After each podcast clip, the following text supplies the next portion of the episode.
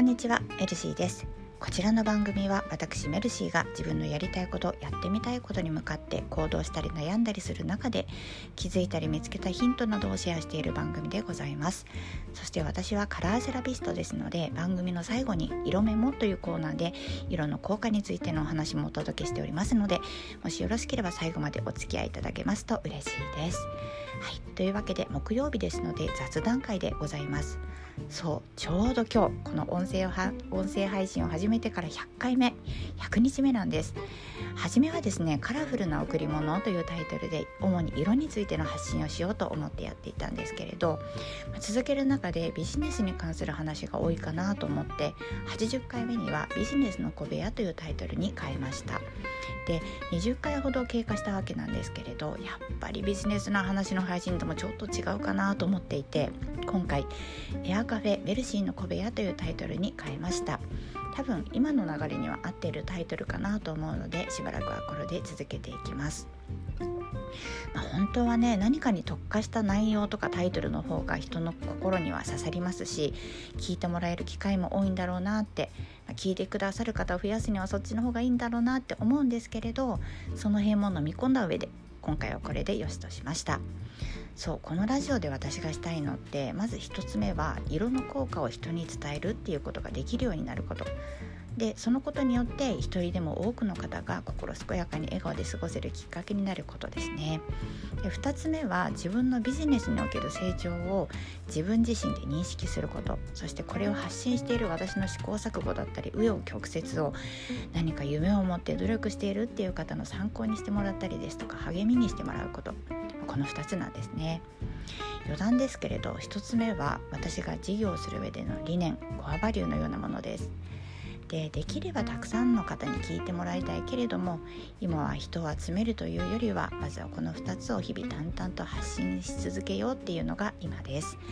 そんなわけで今回今後ともですね私ともどもこちらの音声配信どうぞよろしくお願いいたします。はい。で本日は以上にしようかなと思ったんですけれど私の夢についてもちょっと話してみようと思います。で話が脱線するんですけれど先日ですね私が大好きなインフルエンサーで今は FX とゲームに夢中のようなんですけれどマダムさんという方がいらっしゃいましてでモチベーションには二軸が重要というような話をラジオで話していらっしゃいました。で軸の一つはこれを絶対やりたいと思うこと。で軸の2つ目はこれは絶対やりたくないって思うことだそうでこの二軸でモチベーションをしっかりさせられるみたいなお話でした。で具体的に話してくださった例となる話はおぼろげなんですけれども確かですね軸の一つは引きこもってプログラミングとかブログで生活できるようになりたいっていうことで軸の2つ目はスーツを着て電車に乗って会社へ行く生活はしたくないだったかな。事務作業したくないだったかな、まあ、そんな感じのことを話していらっしゃいました。でこの話を聞いて私はかなり心をつかまれたというか私もそう考えてみようと思って自分に当てはめて考えてみたんですね。そしたら私が絶対にやりたいと思うことってどうしても惹かれるこう色というものに関わることで自分も周りも笑顔を増やすそんな事業を回せるように努力したいっていうこと。で逆に絶対にやりたくないと思うことはやりたいこともせずに今までと変わらずに日々を淡々とこう乗り切るだけの生活っていうのを続けることでした。でこれが二軸になるのかなって思ったんですね。つまり私の夢を簡単に言うと色の効果で自分も周りも笑顔になる事業を回せるようになること。これですね。これからも夢を叶えるよ。う努力を続けていこうと思います。皆さんも是非ご自身の夢を叶えるようにお互い頑張りましょうね。はいそれでは今日も色メモのコーナーです。色メモとは毎日1色を取り上げてカラーセラピーの視点からその色の効果についてご案内しているコーナーでございます。ということで本日の色は赤と黒を取り上げたいと思います。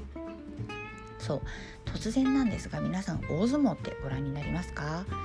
私はテレビのニュースで見る程度なんですけれど最近は場所の半ばみたいでまだ全焼の人が何人かいたりして暑いんですよね。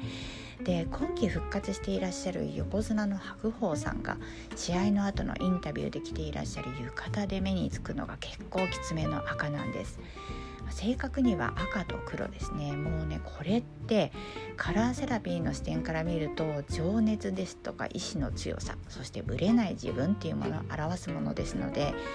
さすがだなって思ったんです。今回どうあっても自分が優勝するんだっていう圧倒的な様子が伝わってくるんですよね、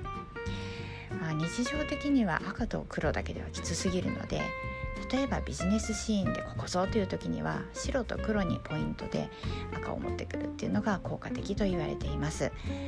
是非色から良い効果をもらって毎日の生活にお役立てていただけたらなと思います。はいということで本日は以上になります。いかがでしたでしょうか？